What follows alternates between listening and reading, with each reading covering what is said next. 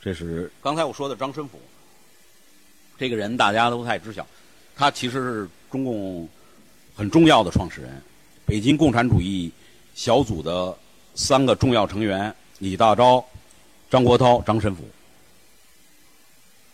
他是周恩来的入党介绍人，啊，这是他当当时跟他的革命伴侣刘清扬啊，左左一就是张申府，啊，周恩来大大家都认得，你大家一看，非常的帅气啊，而且他后来又跟周恩来推荐了朱德加入了中国共产党。周恩来跟朱德又介绍了孙本文加入了中国共产党，啊，是这么一个关系。只不过呢，是在四大的时候，他跟陈独秀大吵了一架，负气退党，啊，就离开离开了离开中共。他是我祖父很好的朋友啊，他在西方哲学方面很有造诣，他是向中国介绍罗素的第一人。研究罗素的第一人，包括罗素的这个中文名字的翻译也是他定的。所以梁漱溟很多西方哲学啊一些呃这些资料啊都来源于他。大家可以看这是这张照片啊，他跟朱德啊、呃张申府啊他们在德国的合影啊。他呢？毛泽东对他呢是颇有微词的。毛泽东，呃，在图书馆的时候，李大钊有一阵儿让张申府代理主任，呃，正好就是管着毛泽东。毛泽东当时在图书馆那个运运那个登录登录室啊，他抄那个卡片啊，书名那个卡片呢要求字迹工整，每个人都看到了。但是呢，毛写起来龙飞凤舞，这个这个张看过以后呵斥一顿，重抄。所以这个让毛很不爽，这个毛就是后来这个张张世钊那个解放后想给张申府找个工作，找找毛泽东说毛泽东那个一个说这个这张张申府能给找个工作，那老毛泽东就说啊他是我的顶头上司啊可厉害了，然后然后就打哈哈就没理这茬儿，你知道吧？没理这茬儿，到了是周恩来念念他这个老师的好。啊，给在北京图书馆，现在国家图书馆找了一个馆员的工作，啊，因为他确实对周恩来，呃，帮助很大。他不但介绍他入党，并且他是中共在黄埔军校当时最高的职务的人，政治部副主任。他邀请周恩来过来，他离开，周恩来才能得以当上政治部主任，啊，所以这有这个很深的原因，原缘由。在北大期间，最重要的就是新文化运动。刚才我也讲了，陈独秀先生啊，这个带着新青年北来啊，当然这个主将就是他啊。我祖父对对陈先生褒奖有加啊。陈先生是反封建的一位闯将，是新文化运动的急先锋。陈独秀头脑明细，笔锋锐利，批判旧派思想如摧枯拉朽。陈先生之精辟连汉。每发一论，辟一千人，实在只有他才能掀起思想界的大波澜。所以，对陈先生这个这个这种冲击力啊，非常的欣赏。呃，这张照片有个小故事，这是一九一八年哲学门啊，就是冯友兰他们的毕业照。呃，这个大家可以看后中中间这排，左四的就是冯友兰。啊，左五是他们的班长孙本文啊，前排那个右二梁漱溟，右三陈独秀，右四蔡元培，右五马叙伦啊。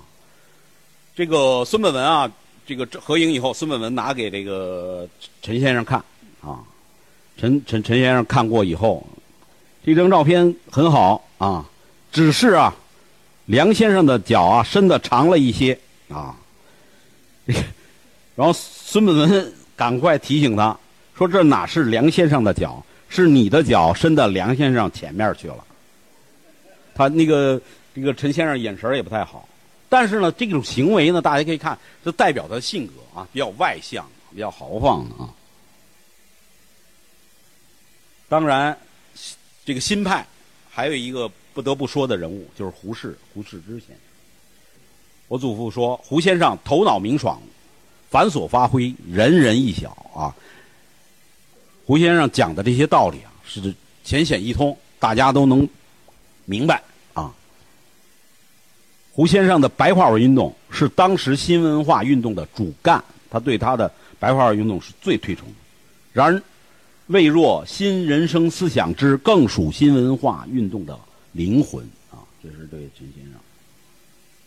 当时旧派当然就以这位刚才讲过这辜鸿铭先生，辜鸿铭先生呢精通九国语言，十三个十三个博士学位啊，号称东西南北人，生在南洋，婚在学在西洋，婚在东洋，仕在北洋。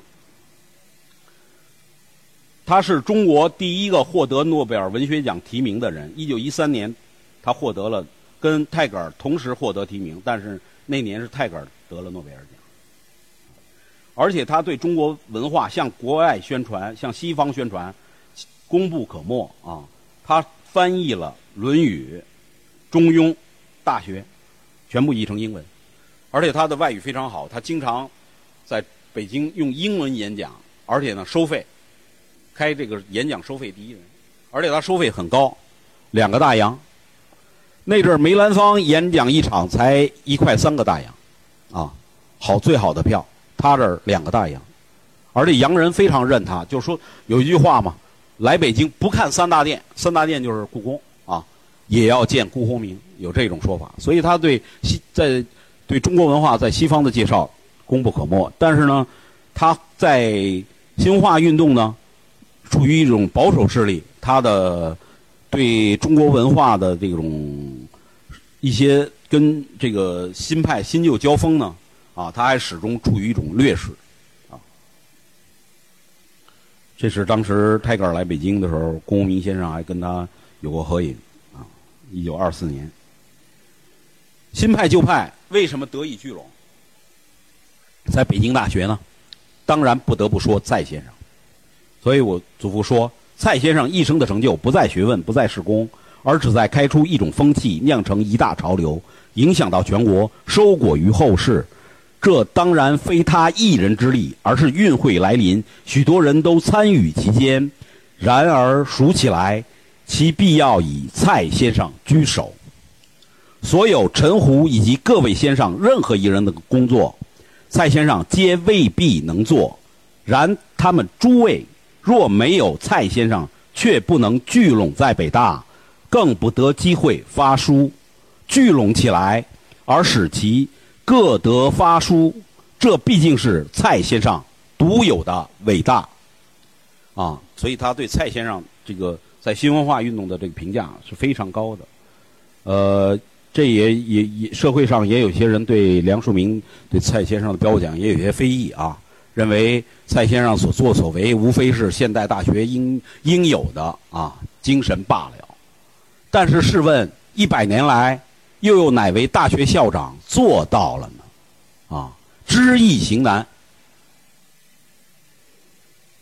啊，我祖父又说，他对我讲的印度哲学、中国文化等等，自意颇感兴味，不存成见，这就是一种气度。这气度完全由他赋予哲学兴趣相应而俱来的。换言之，若胸怀意识太偏于实用，或有独断固执脾气的人，便不会如此了。这气度为大学校长所必要的。老实说，这与一个为政于国的人，有时已同属必要吧。一九八八年。我祖父啊，写下了一篇纪念文章，《值得感念的岁月》，回忆他在北大的这个经历啊。他而今啊，他特别说：“而今我九十有五，追忆往事，真可谓培育之恩，莫齿难忘啊。”这是他对蔡先生的感激之情。新文化运动，新旧两派，新派呢，陈独秀。胡适、李大钊、张申府啊等等，还有新派的力量比较强大啊。他们从国外有拿来马列马列主义的，有拿来杜威的，有拿来罗素的，啊，他们都试图用外来的文化来替代中国文化啊，而是简单的替代，而不是一种继承和洋气的一个关系。所以呢，我祖父呢对他们这一点是不欣赏的啊，对他们的好的东西，民主科学。我祖父说：“举双手赞成。”啊，但是对于他们这种全面否定中国传统文化的态度，认为是不可取的。同时，对于守旧派拿陈康子、陈烂芝麻来这个对付这个新派，啊，不堪一击，他也不愿意与他们为伍。那怎么办？只有自己来。所以梁漱溟比较了西洋文化、印度文化、中国文化啊三种文化啊，得出了他自己的结论啊，就是中国文化的复兴，呃，世界最近的未来将是中国文化的复兴。梁漱溟做下了他这个影响他一生的重要的演讲，并出书《东西文化及其哲学》啊。在人心，呃，《东西文化及其哲学》一书，在人生思想上归结到中国儒家的人生，并指出世界最近的将来将是中国文化的复兴。这是我青年以来一大思想转变。当初归心佛法，由于认定人生为苦，一旦发现如书《论语》开头便是说“学而时习之，不亦说乎”，一直看下去，全诗全书不见一个苦字。而“乐”字却出现了好多好多，不能不引起我极大的注意。在《论语》书中，与“乐”字相对待的是一个“忧”字。然而，仁者不忧。孔子自言：“乐以忘忧。”其充满乐观气氛，极其明白，是何以为然？经过细心思考反省，就修正了自己一向片面的看法。此际写出东西文化及其哲学的由来，也就服下了自己放弃出家之念，而又回到世间的动世间来的动念。此书呢引起了很大的反响，蒋百里啊、熊十力啊、这个梁启超啊都非常的关注啊。直到三十年代啊，那个民国的报纸还有这样的说法：西洋人以梁氏中国为当时的唯一中国哲学家，啊，就是因为梁漱溟有自己的独特的对文化比较后有独特的自己的创建，啊，这个书图书馆有，大家有机会可以来来读，啊，当然，他演讲以后啊，必然会在这个新文化。运动中掀起一定的波澜啊，跟陈独秀、啊胡适啊，他们都有一定的交锋啊。梁漱溟对于这种交锋是什么一个态度呢？啊，君子和而不同。我们是不同的，的确根本不同。我知道我有我的精神，你们有你们的价值。凡成为一派思想，均有其特殊面目、特殊精神，却是各自抱。各自那一点去发挥，其对于社会的尽力，在最后的成功上还是相成的，正是相虚的。我并不要打倒陈独秀、胡适之，而后我才得以成功。更近而言，不管他同不同，天下人自己都会找对的路，只怕不求，求则得之。不对也好，总会对的。啊他又说：“我不认为我反对他们的运动。”我不觉得我是他们的敌人，他们是我的敌人，我是没有敌人的。在这个时候，天下肯干的人都是好朋友，我们都是一伙子。因为每个人去看待事物都有各自的角度啊。呃，像我现在能看待电脑的这面，而背面我看不到，你们看得到。其实这就是。我们看事物就如同盲人摸象，每个人只看到社会的一面。大家把各自的思想、各自的想法贡献出来，也可能就是这个完整的象。所以呢，一定要抱着和而不同的理念，啊，容容纳对方。呃，这个书发表以后啊，让他得到了很多政要的欣赏。这是山东议长特别王洪一请他去山东做了四十天的巡讲，而且每次他都去坐在第一排听，而且为他引荐了冯玉祥啊、阎锡山啊。冯冯玉祥当时后后来就通过他的的介介绍，请我祖父。啊，为他的五个旅，当时在北京南园，一九二四年，啊，讲儒家思想。当时这个韩复榘，呃，是团长啊，那个关佐给关佐讲啊。这也为后来我祖父在山东做乡村建设，能跟韩复榘得到韩复榘的支持，也埋下了伏笔。呃，这个这本书出来一时洛阳纸贵啊，连印了九版，直到梁漱溟写信跟商务印书馆停下。我的思想发生转变了，这个书不要出了，这才停下来，啊，呃，我非常这个愿意跟大家分享他在《东西文化及哲学》中溥仪的一段话啊，每每读起来我都心潮澎湃，啊，我相信凡是人都是会自己去走对的路的，所有的不对都在我一定要怎样怎样，这就是说。有些人想借某种权利去压下别的意思，推行自己的意见，只信任自己，不信任大家。我以为我们有什么意思，尽管可以陈述，但不应该强重从我，因为大家本来都是自己能走对的路。如果真要靠我一个人去纠正大家，即是已足表明此事之无甚希望。不信任人是最不对的，人在直觉上都自然会找到对上去，所以知识上、人格上的错处、坏处都是一时的，结果终究是要对的。用强力干涉固然错误，忧愁这世界愈浓愈坏也是错误。我信人都是好的，没有坏的，最好任听大家自己去走，自然走对。因此我。全无悲观，总觉得无论如何都对。我从来未曾反对过谁的说话，同我极不对的话，都任凭去说。说了有好处的，因为经过了这一步，便可以顺次去走下一步。人都是要求善求真的，并且他，并且他都有求得到善和真的可能。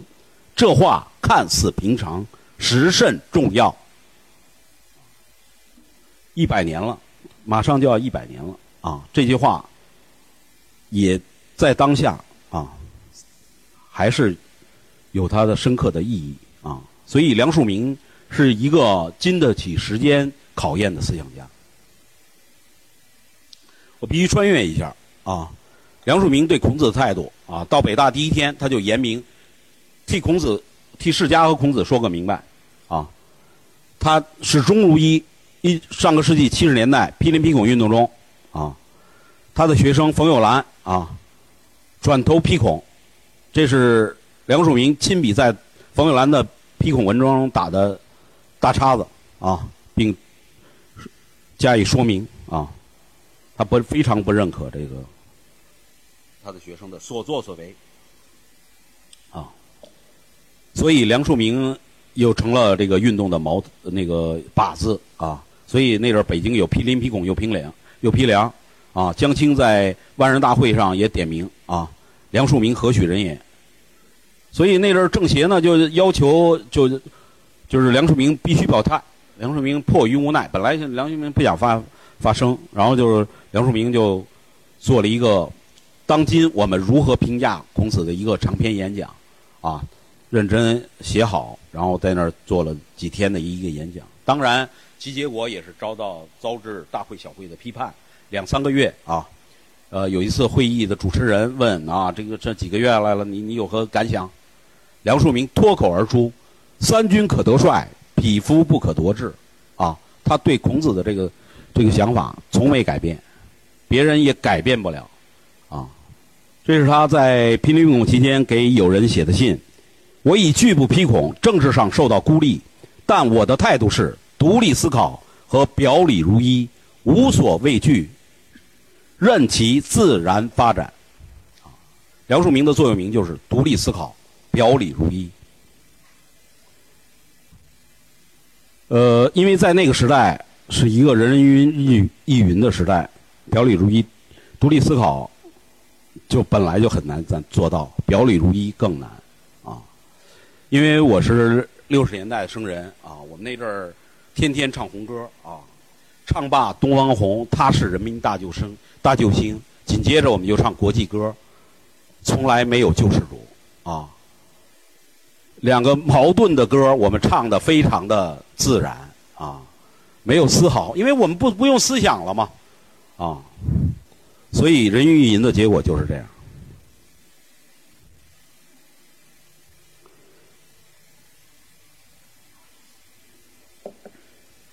这个之前啊，这个我们在历史上一直有这么说法，叫五四新文化运动，这个说法是错误的啊。新文化运动就是新文化运动，五四运动就是五四运动。为什么为什么这么讲呢？五四运动呢，新文化运动是关于中国文化改造的呃的一个运动，五四运动呢是关乎国家主权的运动，一点儿也不搭嘎，怎么能叫五四新文化运动呢？对吧？当时出完全是出于政治的考量，啊，把这个捏合在一起。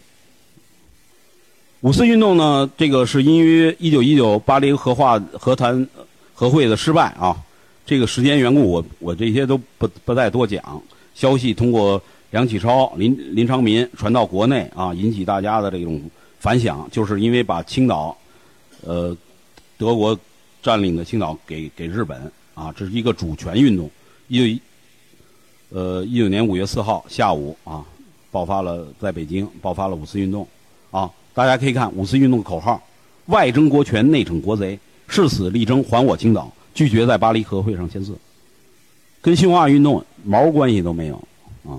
所以那种这种错误一定要分开。就五四运动是五四，新文化新文化啊，这是这运动的首领啊！大家看到当时呃在北京啊，这个曹树林、张宗祥、这个陆宗舆成了这个靶子。这刚才我我不是讲这个民事条约，他是签订人之一，所以他这个。也就被迁怒吧。当然，五四运动最重要的就是当时被大家赞扬的火火烧赵家楼啊，火烧赵家楼这个这楼就已经烧没了，现在是部队的一个招待所遗址。但是呢，墙上有这么一个牌子啊，痛打其中有一段痛打了张张宗祥，曹宅也着火了。这句话写的非常的含糊，曹宅也着火了。啊，没有一个就是说谁谁点的啊？这看来这个这个写这个人也觉得不好不好意思，因为火烧行为毕竟是一个暴力的行为，对吧？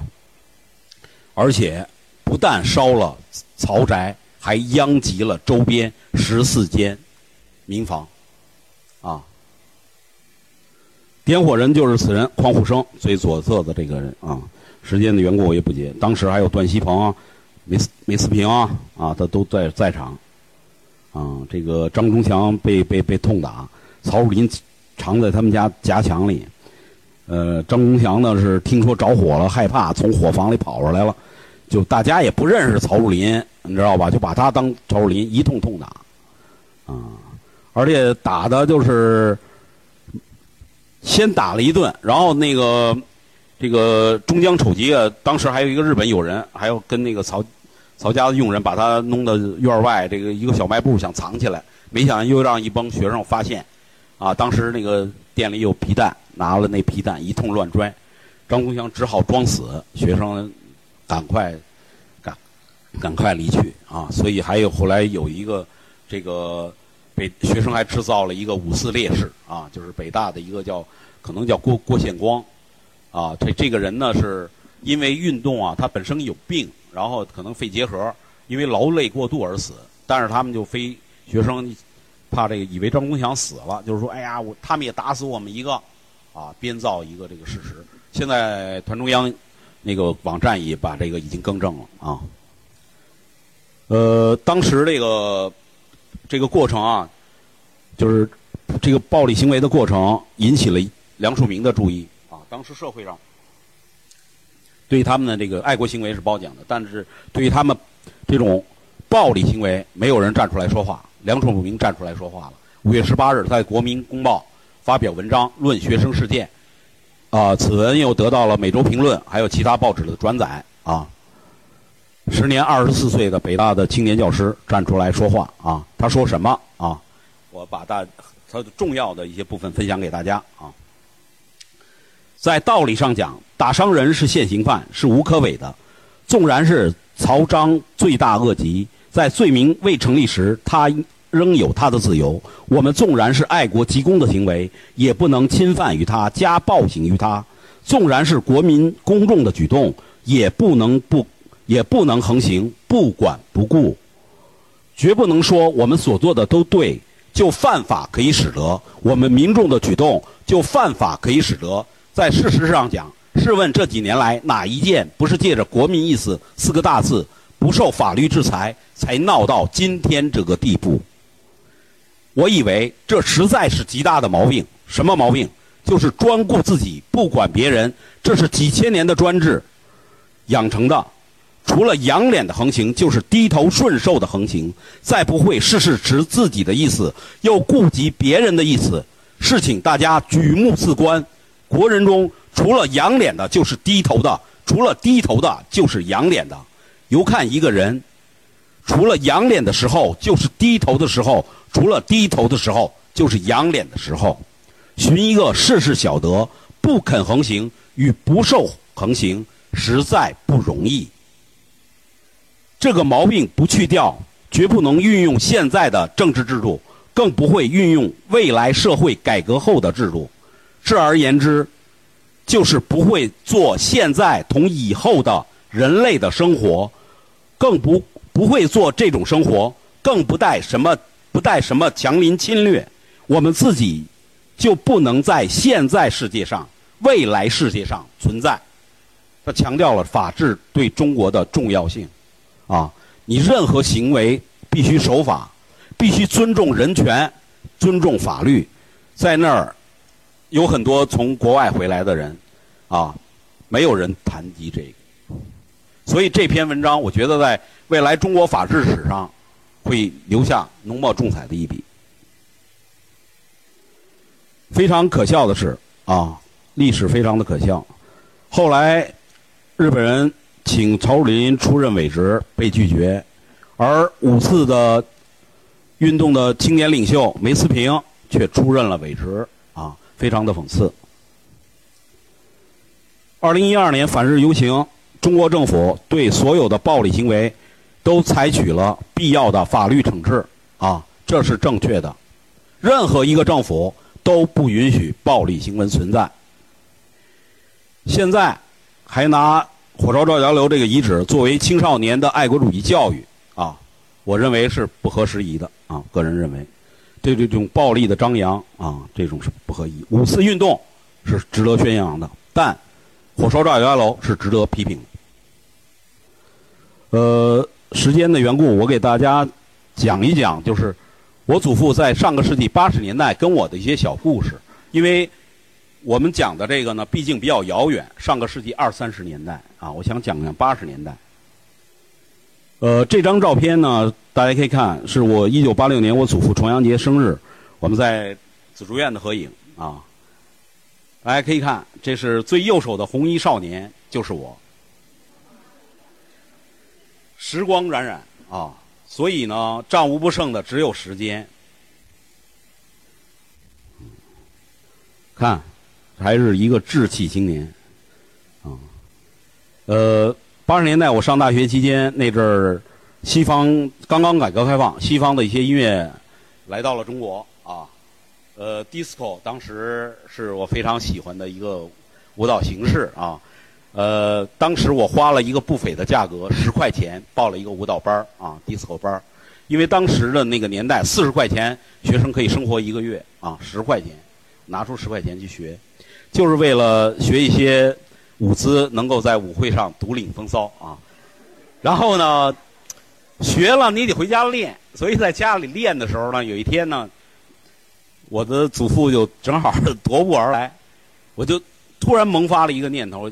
想问问他，因为在那个时代啊，就我们的父辈的很多人啊，都认为是资产阶级啦，什么靡靡之音啊等等。我想看看我的祖父的看法，啊，就拦住他问，我说我说爷爷，刚才我我我跳你看见了吗？他点点头啊，就是这样的一个形象啊。然后我后来我就问了一句，爷爷你喜欢吗？然后我爷爷我记得很清楚啊，他扶了一下这个眼镜，莞尔一笑，你喜欢就好。啊，这是九十二岁的高龄的老人的一个答，他就是非常尊重每一个个人的个性的啊，不同时代的年轻人有不同的喜好啊，要尊重这句话对我产生了非常深刻的影响啊。那阵儿跟他饮食呢，我祖父呢吃素，又吃的比较清淡。所以呢，我呢老觉得不够咸，我经常呢就倒酱油，往米饭里、往菜里、我的菜里倒啊。然后他看在眼里，他也没说话。然后我记得有一天我在呃客厅做俯卧撑，然后他踱步而来，拿了一个绿皮书，啊，这个名字我记不得了，反正一个科普类的一个丛书，呃，出版社我现在还记得，上海科学普及出版社。这个出版社可能现在都不在了啊。但是呢，我祖父还在那个他要我看的那一页呢。折下了，折了角，而且呢，题目呢还拿那个红笔啊给我勾勒出来，啊，到现在我都记得这个题目：吃盐过多等于慢性自杀。啊，他就是君子贤，奉言之教啊，让你自己看这些科普的知识，你做一个选择啊。这本呃，这是一本书啊，他亲自买来书，亲自包了书皮儿。写写了要给谁看啊？这是一本什么书呢？青春期卫生啊，他要给谁看呢？你看，赴亲缘亲东存读，亲缘是我的哥哥，亲东是我堂哥啊。他又在书中写了一个小便条，告诉他这两个孙子怎么读。此书可先粗看一遍，再细读之。粗看和细读均不妨从自己注意上。选择的看或读，不必挨次序，随着遍数的增加，自然就全部通看了。慢慢的通看了。收到此书后，新东先交与亲缘看，因为在年齿上，亲缘最需要看此书，新东可以后看啊。因为梁亲源啊，那阵儿十七，梁金东十十四啊，他觉得他的大孙子。啊，更需要先看这个书啊，这就是他。这是我我祖父给我写的一封信啊。